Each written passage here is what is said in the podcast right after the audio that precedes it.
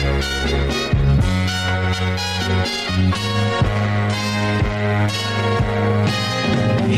girl, what you doing down there? Dancing alone every night while I live right above you. I can hear your music playing. I can feel your body swaying. One floor below don't even know me. I love you. Oh, my darling, not three times on the ceiling if you want me. Mm, Twice on the pipe if the answer is no. Ya estamos en el círculo de espera. Acompáñanos a tomar turno y hablar de béisbol con un toque relajado. Aquí empieza Círculo de Espera.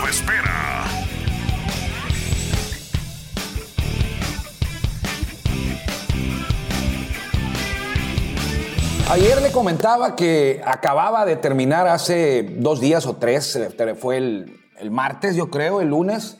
El lunes terminé de leer el libro del verano del 49, que habla de la rivalidad entre Yankees y, y Medias Rojas en su apogeo cuando creció esta rivalidad, cuando se hizo más intensa. Bueno, ya era, pero se hizo más intensa con jugadores como Joe DiMaggio, como Ted Williams. Eh, había terminado este libro el lunes, que me llevó por ahí de seis días. Y al día siguiente, el martes, antier, inicié en la noche otro libro. Siempre tengo en fila, tengo ahorita tengo cinco libros en fila, cuatro y el que estoy, y, eh, y el que estoy leyendo, que es eh, la biografía de Roberto Clemente, una de, una de dos o tres que hay.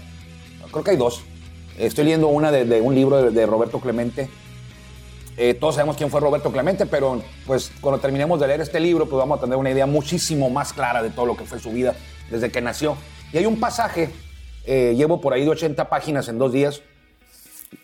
Hay un pasaje que le quiero compartir. Por lo regular, yo hablo del libro cuando ya lo terminé, pero esto lo quiero compartir porque no quiero que se me vaya a olvidar. Eh, me llamó la atención porque eh, Roberto Clemente nació en Puerto Rico, en, en Carolina, Puerto Rico, ahí muy cerca de San Juan, una colonia estadounidense desde aquellos años. Eh, su familia se dedicaba eh, a, la, a la caña de azúcar, ¿no? Al, al ingenio, al azucarero, a cortar caña. Ellos vivían en un lugar eh, a 10 millas más o menos del mar y a 10 millas, eh, lo más cercano era de diversión así tipo de ir a la playa o de ir al- a, la jungla, eh, a divertirse, a, de día de campo, estaba como a 10 millas y pocas veces lo hacían. Pocas veces hacían el viaje. ¿Por qué? Porque no tenían carro, ¿no? Eran varios hijos, hermanos de Clemente, la esposa, el papá, y no tenían, eh, no eran tampoco muy, muy, muy pobres, pero pues no tenían un vehículo, o sea, no, no, no le faltaba la comida y el techo, pero tampoco tenían para darse esos lujos de ir a la playa de manera seguida, y eso que estaba a 10 millas, no podía tampoco eh, Roberto y sus amigos ir caminando a la playa y regresar.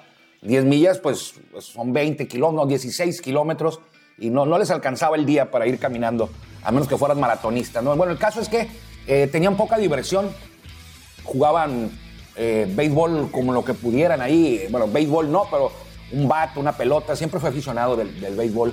Roberto Clemente en esta isla, en esta colonia estadounidense, en este país, Puerto Rico, que vive y respira béisbol también. Eh, estaban los cangrejeros de Santurce, los senadores de San Juan, en la liga puertorriqueña, ¿no? que todavía existe. El caso es que lo que me llamó la atención es que lo que hacían eh, para divertirse de vez en cuando, pues era ir a la playa una vez al año, más o menos, ¿no? En familia. Todo Carolina, todo el pueblo donde él vivía, que estaba a 10 millas de la playa, repito, eh, había un día, una festividad, el 4 de julio o algo así, que iban a la playa. Y era su viaje, digamos, anual. Muy pocas veces lo hicieron en par de ocasiones durante el mismo ciclo, el mismo año. Eh, y lo que hacían para divertirse, pues era con una pelota hecha de papel, con una pelota hecha de, tela, con a veces con alguna pelota de tenis. Eh, ahí se lanzaban, cachaban, bateaban. Era lo que se divertía cuando Roberto Clemente tenía 10 años, por ahí en 1944, 1945, 46. Bueno, ya tenía 12 porque él nació en el, en el 34 y murió joven, ¿eh? murió a los 38 años. Ya todos sabemos cuál fue eh, la razón por la que murió, cómo fue que murió este héroe eh, de, de Puerto Rico, Roberto Clemente. Y eh, entre lo que hacían a veces, lo que, lo que ocurría ahí en, en su comunidad, era que llegaban personas de, no sé, de San Juan, de- de- de Carolina, y en ciertas ocasiones durante el año proyectaban películas en una pared en la noche. En una pared grande, ahí ponían un proyector y ahí ponían las películas y se sentaban los niños, entre ellos Roberto Clemente, a verla. Lo esperaban con mucho gusto estas, estas, estas este, citas nocturnas para ver películas, que era la novedad, ¿no? No, había televisión. Ahí en, no sé si había televisión, bueno, en Estados Unidos yo creo que sí, en los 40, pero en pues, donde vivía eh, Roberto Clemente, pues no, no había televisión. Sí tenían energía eléctrica y todo, pero no había televisión. Vivían en pobreza, pero repito, no, no al grado de que tuvieran que luchar todos los días por buscar qué comer. Tenía un sueldo el papá, tenía su casa, eh, trabajaba, eh, le iba bien. Dice que lo recuerda siempre con un machete en la mano porque iba a la, caña de azúcar, ¿no? Eh, y lo que hacían en estas noches de proyección, se sentaban en unas, ponían unas como bloques, unas piedras y arriba de ellos unos tablones grandes de madera donde se sentaban todos los niños a ver estas funciones de películas que transmitían en este proyector ahí en la pared en la noche. Qué repetitivo ando hoy, ¿eh? Pero bueno. y lo que me llamó la atención es que las películas que veían por lo regular, por lo regular, allá en Puerto Rico, en una comunidad alejada ahí de, de, México, veían películas de cantinflas. Roberto Clemente hablaba de las películas de cantinflas a su, al escritor de este libro en su adultez. Roberto Clemente recordaba que de niño eh, él esperaba que llegara la fecha de, que fueran a proyectar películas allá a su comunidad y que se reunieran sus amigos, sus niños, los papás, los adultos, eh, a ver películas. Y eran de unas risotadas, ¿no? Con, con Mario Moreno Cantinflas, que no nada más en México, sino en muchos países eh, centroamericanos y latinoamericanos en aquellos tiempos podían disfrutar de la magia del cine con Mario Moreno Cantinflas, el humor de, él que fue, se trasladó a, muchas, a muchos lugares, no nada más en México, fue el alcance de, todos, de, este, todo este cine mexicano, que eran películas que las podían proyectar y sin ningún problema podían estar niños al pendiente y divirtiéndose, soñando, eh, viendo estas imágenes de cantinflas. Soy Armando Esquivel, esto es Círculo de Espera, hoy es eh, jueves 11 de enero del 2024. Estamos desde Tijuana haciendo este espacio que creo yo que es el 832 si mal no recuerdo, y lo transmitimos luego de la edición de mi amigo y compañero Daniel Rivas. Lo transmitimos, lo colgamos ahí en Spotify para que usted lo pueda disfrutar. Le agradecemos mucho que nos permita que lo acompañemos a hablar de béisbol. En este caso que iniciamos con Roberto Clemente. Roberto Clemente, el libro está muy bueno, se lo recomiendo mañana, lo traigo para, para darle el nombre porque creo que hay dos. Este tiene por ahí de 400 páginas y es una, un hilo que lleva cronología, o sea, va, va de, su niñez hacia la adultez, hasta, yo creo que hasta el día de su muerte debe de ser, porque hasta ahorita lo que llevo va totalmente eh, año tras año, su historia. Eh, yo no sabía, yo no sabía que Roberto Clemente, el equipo que lo firmó fueron los Dodgers, del gran Branch Richie, que era el gerente de los Dodgers, y Walter O'Malley era el dueño en ese rato. Eh, y había iniciado su carrera profesional en Estados Unidos con los Dodgers, la inició con los Dodgers de Los Ángeles. Eh, creo que ahí no debutó, lo vamos a ir viendo poco a poco, eh, le vamos a ir comentando, pero no vamos a dejar ahí. Si me acuerdo de alguna anécdota más de este libro, se la vamos a comentar. y porque a veces me olvida la anécdota, anécdotas pequeñas como esa de Cantinflas. también lo que yo no sabía, el primer puertorriqueño que llegó a Grandes Ligas se, llama, se llamó Irán Vitrom. Vitrom de hecho, el estadio más grande en Puerto Rico lleva su nombre, Irán Vitrom. Jugó grandes ligas, eh, lo hizo bien en grandes ligas, una temporada o dos. luego fue a la guerra, a la Segunda Guerra Mundial. Sí, creo que fue la Segunda Guerra Mundial. Y este, cuando regresó ya no fue el mismo. Y algo que yo no sabía es que murió asesinado. Irán Vitrom. Búsquelo usted ahí eh, en internet, la vida de Irán Vitrom. Aquí la menciona en el libro y se llevan dos o tres páginas hablando de cómo ocurrió y me quedé sorprendido porque uno, yo no sabía que había muerto en, México, por allá en Tamaulipas, y segundo, que había sido asesinado. Eh, la historia cuenta en este libro que él estaba en un hotel y no tenía para pagar el hospedaje del hotel eh, y dicen que intentó vender su carro y de repente apareció muerto en un hospital. La historia acusa a un policía que le quiso robar el carro, algo así. le quiso robar el carro y eh, alega el policía que, que, actuó en defensa propia, pero al final lo, entambaron al policía. Lo acusaron de homicidio, se descubrió todo. Ya cuando vieron quién era, pues ya tuvieron que hacer una investigación más profunda. Si hubiera sido una persona normal, cualquiera, yo creo que no hubiera ocurrido nada. Pero como era Irán Vitron, ya se, dieron cuenta después de que murió. Eh, ya esto lo habían enterrado en la fosa común, ¿eh? En México. Lo exhumaron y se lo llevaron a Puerto Rico y le hicieron un, un, funeral, eh, pompas fúnebres de, de, de, héroe en Puerto Rico, pero entonces inició la investigación y dio como resultado que este guardián del orden, al parecer, lo había asesinado a Irán Vitrum. Yo no sabía, yo no sabía. Y de verdad, en serio, me dio pena ¿eh? estar leyendo el libro, me dio pena que alguien así hubiera sido víctima de la inseguridad como tantas otras personas todos los días eh, aquí en nuestro país. Entonces, eh, también me enteré en el libro. Leo que le digo, es lo que yo le digo a veces, pues yo sabía quién era Irán Vitrum, yo sabía quién era, porque así se llama el estadio. Algún día investigué por qué se llamaba así. Ya me di cuenta que era el primer pitcher, el primer jugador puertorriqueño en grandes ligas. Ellos, ellos fíjese, ellos, como Beto Ávila, ¿no? Eh, ellos entraron a, grandes ligas, jugaron a grandes ligas antes de que se rompiera la barrera del, color. ¿Pero por qué? Porque era, eran blancos. Beto Ávila era blanco. Irán Vitrom era blanco. Era un puertorriqueño de origen holandés, de ascendencia holandesa, pero era blanco y podía jugar. Aunque fueras de Cuba, si eras blanco. Hubo cubanos que jugaron en grandes ligas antes de Jackie Robinson, pero eran cubanos blancos.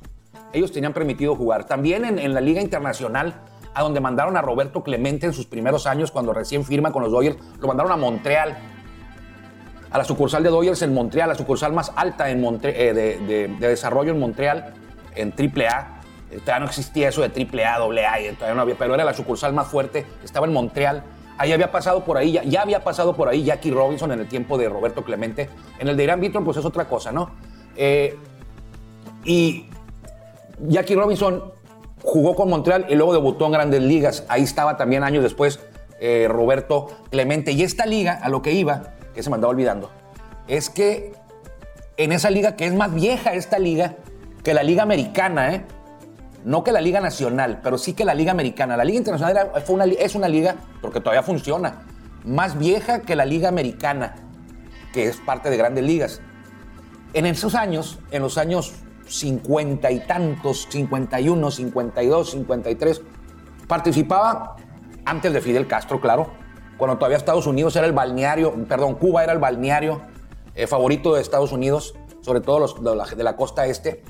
Era como ir de vacaciones a Hawái, bueno, en ese tiempo era ir de vacaciones a La Habana, a Cuba. La pasaban muy bien en aquellos años. Eh, pero bueno, un equipo se llamaba, creo que no eran los Sugar Daddies, eran los Sugar Kings si mal no recuerdo. Era un equipo de Cuba que participaba en la Liga Internacional y competía contra equipos de Estados Unidos. Ellos eran el único equipo foráneo. De foráneo me refiero fuera de Estados Unidos y Canadá. Bueno, porque Canadá también sería foráneo, ¿no? Pero fuera de Estados Unidos y Canadá, el único equipo que estaba participando era foráneo, era Cuba. Y aquí, pues, tenías que recibirlos, en este caso en Montreal, por ejemplo, y luego pagar la visita después, ir a jugar a, La Habana. Y era un show en aquellos años, la logística, imagínense en los años 50, 51, 52, 53, de tomar un, viaje eh, para Cuba. Lo que hacían los equipos, había una sucursal en Virginia, si mal no recuerdo. Entonces jugaban en Virginia y luego a la siguiente aprovechaban, era una gira doble, iban a Virginia y de ahí a Cuba. El equipo cubano pagaba el vuelo del equipo que iba a ir a la isla, esa fue la condición. Yo los vuelo y los regreso, pero el compromiso mío, decían los cubanos, es volarlos a Miami. De Miami a Cuba y de Cuba para atrás a Miami. Ustedes van a tener que volar a Miami. O sea, yo no los voy a traer desde Montreal. Ustedes van a, a tomar un vuelo lo más cercano posible a Cuba, a La Habana, dentro de Estados Unidos y que vaya a Miami. O Richmond, también en Virginia. También volaban de ahí algunos. Preferían de ahí volar para allá. Entonces, eh, yo no lo sabía. Sí sabía que había habido un equipo cubano, pero no sabía este tema de, que, de que tenías que ir a jugar a La Habana. Yo me imaginé que los tenían como invitados y ellos tenían que estar aquí, en Estados Unidos. Pero nunca, no me imaginaba, yo no sabía, mejor dicho, que Cuba para entrar le pusieron esa condición. Está bien, vente para acá, eh, pero eh, pues nos, nos va a salir muy caro. Nos va a salir muy caro que todos estemos yendo para allá a jugar a Cuba, el vuelo es muy caro. Y Cuba dijo, bueno, yo entro y, y yo le hago así, miren, yo los vuelo de Miami para acá, los vuelo, yo les pago un vuelo, pero ustedes pues acérquense, no los voy a traer de Montreal. Y así funcionaron. Me hizo recordar lo que ocurrió en 2004 en el tema de toros de Tijuana y en el 2014 todavía y en el 2015 todavía. Era una carga enorme para los toros de Tijuana porque los equipos dijeron, bueno, que entre Tijuana, pero nosotros no tenemos por qué andar pagando, gastando para ir para Tijuana. Lo que hacía Toros era pagar el vuelo en 2004 y en 2014. Pagaban el vuelo de, no sé, de, de los Diablos Rojos del México, le pagaban el vuelo de México, de Ciudad de México a Tijuana y de Tijuana para atrás. A todos los equipos. Era un gasto enorme, era el doble en vuelos de avión. 2004. Dos- En Potros yo no sé, ¿eh? pero en Toros 2004, 2014, me imagino que en Potros también, pero no estoy, no estoy seguro de eso. Yo sé que en Toros sí, porque aquí trabajo 2004, 2014, 2015 y creo que ya en 2016 se eliminó eso. Ya dijeron, oye, ya, tranquilos, ya, no, no, no, no manchen, ¿no? ya. No, déjenme, déjenme, déjenme sobrevivir, ya, ya no me salgan con que es un gasto en ustedes, también van a volar, vuelan a Yucatán desde Monterrey.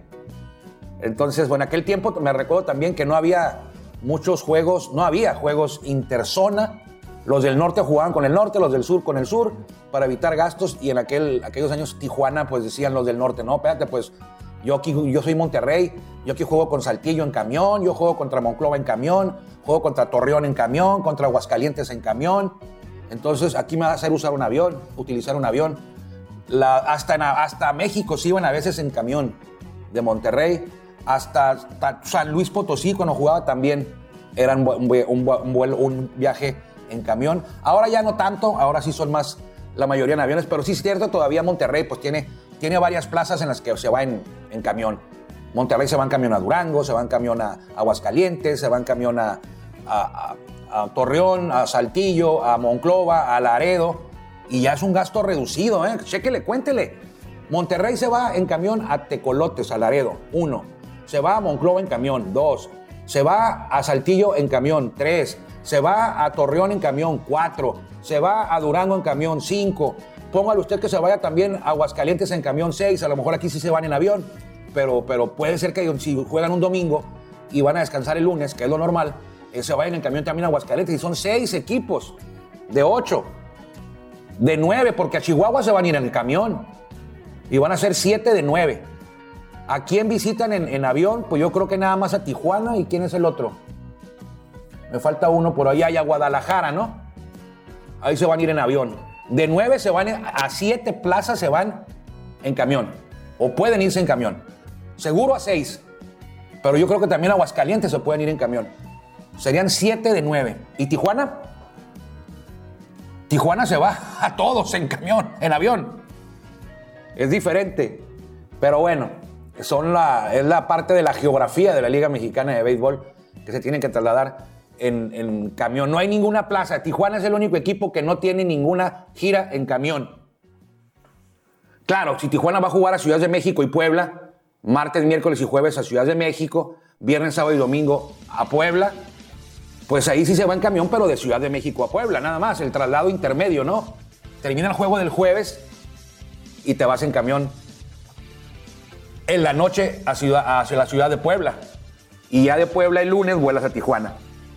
Pero bueno, ahí se la dejo. Hablando de los toros de Tijuana, eh, me preguntaban y lo comentaba yo hace dos días en la columna de, que aparece todos los martes en, en el periódico Frontera y aparece los miércoles otra columna diferente en AGP Deportes, ahí con mi buen amigo Marco Antonio Domínguez Niebla, en el, su portal, el referente del deporte en Ensenada, y por qué no, eh?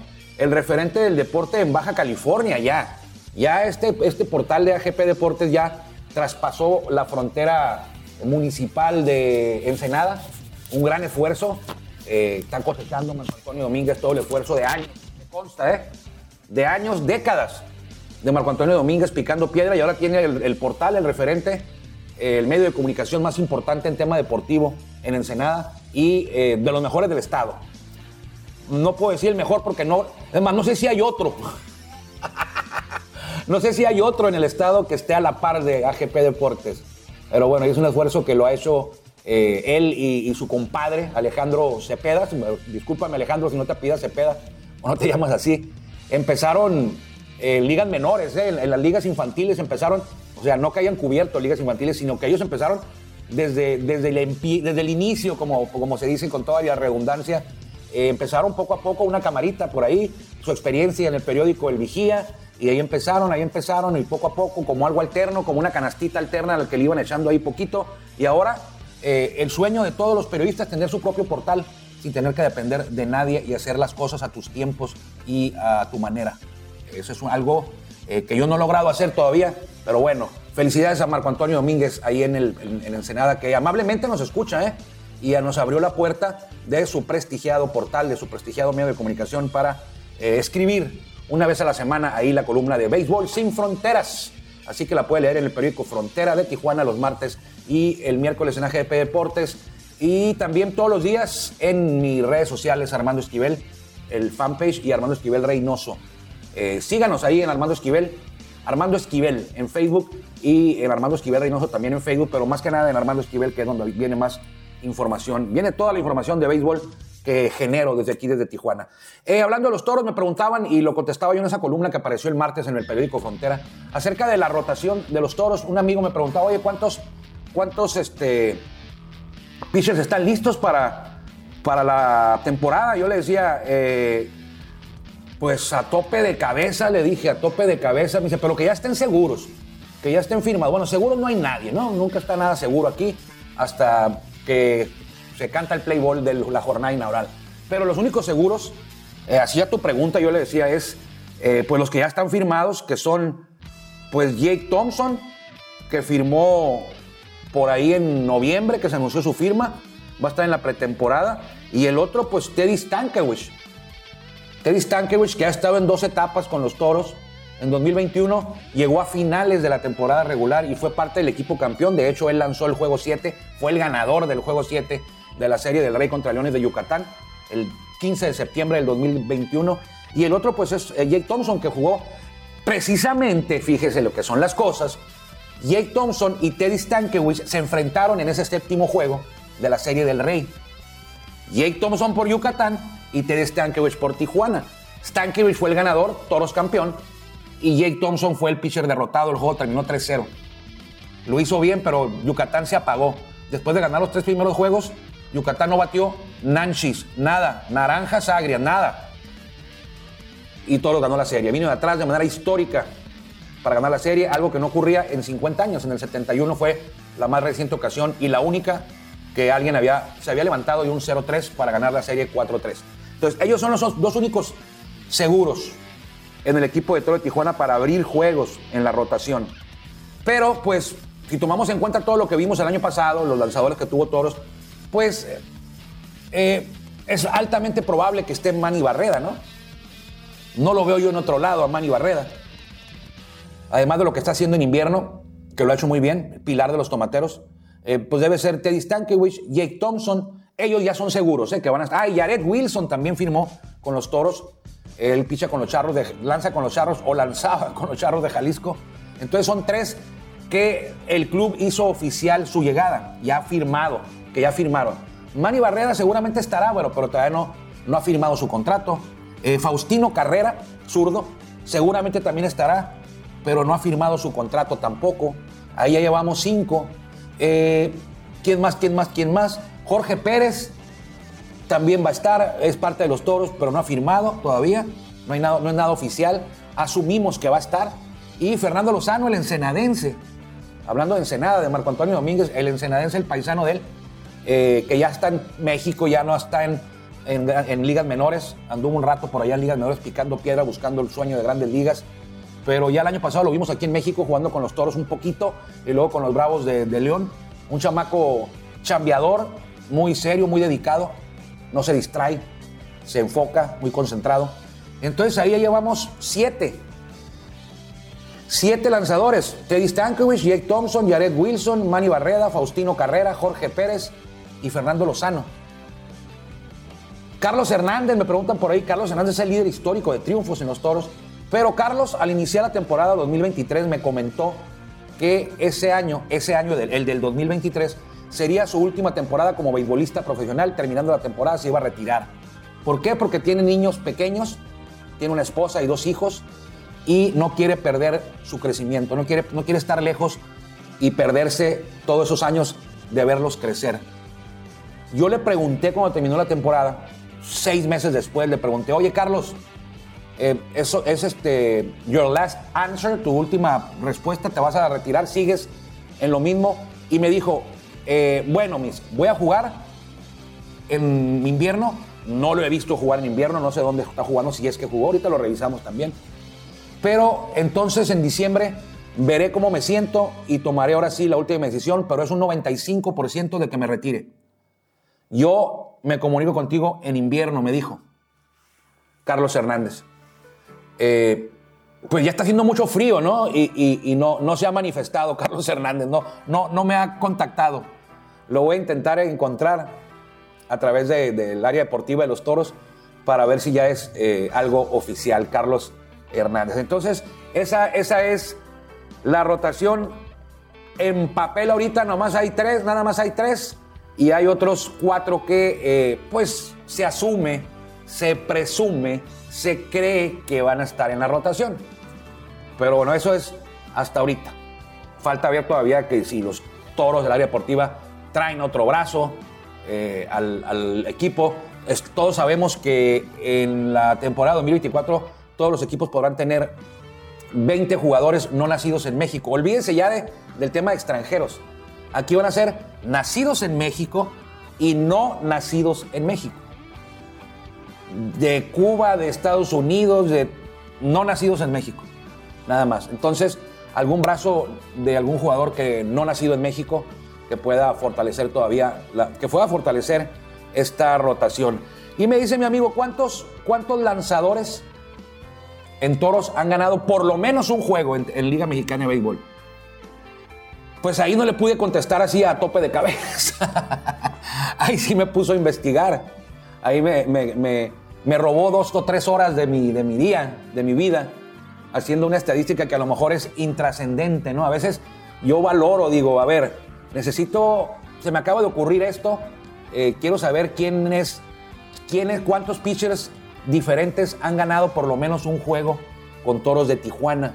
Y ya digo yo, bueno, ¿de qué me va a servir esa estadística? ¿Para, para regocijo personal? ¿Nada más para saberlo yo? Eh, que es importante, ¿no? También a mí me interesa saberlo. ¿Y cuánto le voy a dedicar? Primero, ¿se puede encontrar? Sí, todo se puede encontrar. Pero, ¿qué tan complicado es? No estamos en grandes ligas. Aquí las estadísticas de la Liga Mexicana de Béisbol están, eh, pues, a veces imposibles. En serio, ¿eh? A veces imposibles, aunque yo tengo eh, batajos y veredas pedregosas cuando las autopistas no sirven, que me llevan al mismo destino durando mucho tiempo, mucho, mucho más tiempo que lo que me llevaría a tomar si hubiera una carretera de cuota. Porque hay carreteras de cuota también para encontrar estadísticas, ¿eh? Y yo pago algunas. Y hay veces que no hay carreteras eh, sin cuota y que de hecho no hay ni carreteras y a veces no hay ni atajos, ni pedregosos, ni tardados, no hay nada. Pero cuando lo hay, cuando yo digo, a ver, esta estadística, pues es una estadística muy poco relevante no me va a servir para nada, es solo para consumo doméstico para mí. Le, le, invertiré, le calculo, digo, no, esto me va a salir como unas dos semanitas sacar este dato que no tiene nada, nada, pues no me va a servir de mucho, va a ser algo para mí. Y ahí tomo la decisión si me, si me eh, hago la, inmersión al mar de estadísticas. Entonces, esta, cuando me preguntó, dije, bueno, esta me va a tomar como unas dos horas encontrar la cantidad de jugadores de toros que han ganado al menos un juego en toda la historia del club. Y eh, según mis datos son 120. 120 lanzadores diferentes han ganado al menos un juego con Toro de Tijuana en temporada regular en la Liga Mexicana de Béisbol, incluyendo la temporada del 2004. Que esa está difícil de conseguir las estadísticas. Esa está difícil de conseguir. Pero bueno, 120. Y me decía, ¿y cuántos jugadores, cuántos lanzadores de toros han abierto al menos un juego. 84. 84 lanzadores han abierto, diferentes, han abierto al menos un juego. El primero fue Delvis Pacheco, ¿no? Debut y despedida porque la abrió, no le fue muy bien, tampoco le fue tan mal, ¿eh? Habrá que investigar por qué se fue Delvis Pacheco, porque abrió, perdió el juego, el primer juego en la historia de los Toros, el 17 de marzo del 2004, allá en Puebla, en el hermano Cerdán. Eh, lanzó contra, llevó de antagonista a Pablo Ortega. Lanzó, no lo hizo tan mal, por ahí de creo que cuatro carreras, en cuatro entradas o cinco. Eh, pero eso como para que hubiera sido su debut y despedida está medio, medio raro, ¿no? Tu abridor número uno, venezolano, eh, lo avientas al juego inaugural, al primer juego de tu, de tu vida, de tu historia, le va más o menos entre azul y buenas noches y ya no vuelve a aparecer. Lo voy a investigar. ¿Qué ocurrió ahí? Eh, Raúl Cano me va a decir, porque él estaba de gerente en ese momento. Me va a decir qué pasó con David Pacheco. Él fue el primero en abrir un juego para toros, 84 en total, y el primero en ganar fue al día siguiente, fue José Núñez, en Tijuana el 18 de marzo del 2004 contra Pericos también. 84 diferentes han abierto juegos, 120 diferentes han ganado. Y me, oye, pero ¿cómo que? ¿Por qué hay más pitchers con juegos ganados que pitchers con juegos con aperturas? Pues porque los relevistas también ganan, ¿eh? No nomás ganan los abridores. Los relevistas también ganan juegos y cada vez ganan más porque cada vez los pitchers abridores lanzan menos entradas. ¿Y eso qué, fomenta? Pues que los relevistas entren al box score y tengan la oportunidad de ganar o perder. Porque el abridor solamente va 5, a veces 4, a veces 6 y a veces dejan el juego empatado o el juego da vuelta. Eh, muchas cosas pueden cambiar en 4 o en 5 entradas. Entonces esa es la razón de que, de que los pitchers relevistas ahora también tengan muchos, muchos juegos con decisión, a negativo o positiva. Eh, ¿Cuántos grandes ligas han lanzado, cuántos grandes ligas han abierto juegos con Toro de Tijuana? De esos 84 abridores que han eh, trabajado con toros, valga la redundancia, como abridor, 84 abridores diferentes, ¿cuántos de esos 84 jugaron grandes ligas antes de venir a toros? 29 abridores de Toro de Tijuana tienen o tenían etiqueta de grandes ligas cuando lanzaron con Tijuana. Los primeros, pues, Vicente Palacios, ¿no? Ahí anduvo también. Roger de Ago. Jim Bullinger, me acuerdo yo de Jim Bullinger. Fueron lanzadores que eh, abrieron juegos y tenían experiencia de grandes ligas allá en el, 2020, el 2004. Ya después, bueno, José Contreras, Barry Enright, eh, Walter Silva, Jeff Russell, han venido muchos. Total, 29. Eh, ay, ya, va, ya me pasé del tiempo.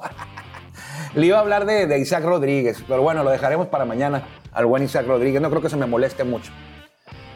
Cuídense mucho. ¿Quiénes cumplen años hoy? Me dicen por acá de la, de la producción. A ver, ¿quiénes cumplen años hoy? Aquí tenemos la lista de los cumpleañeros o quienes nacieron un día como hoy. Eh, Eli de la Cruz, la sensación de los Rojos de Cincinnati en el 2002. Hoy está cumpliendo 21 años, ¿no? 22 años Eli de la Cruz. Es un chamaco. Eh, Rico Noel, que jugó con los Tomateros, si mal no recuerdo. Rey Ordóñez, Ben Rivera, Max Carey y Elmer Flick. Los últimos dos nacieron en los años de 1800. Pero bueno, Cuídense mucho, soy hermano Esquivel. Le agradezco como siempre que nos haya permitido que lo acompañáramos hoy a hablar de Roberto Clemente y hablar de los toros de Tijuana eh, en su historia. Nos encontramos mañana, si Dios quiere. Que le vaya bien. Gracias por acompañarnos en el Círculo Espera. Nos escuchamos próximamente. Círculo Espera.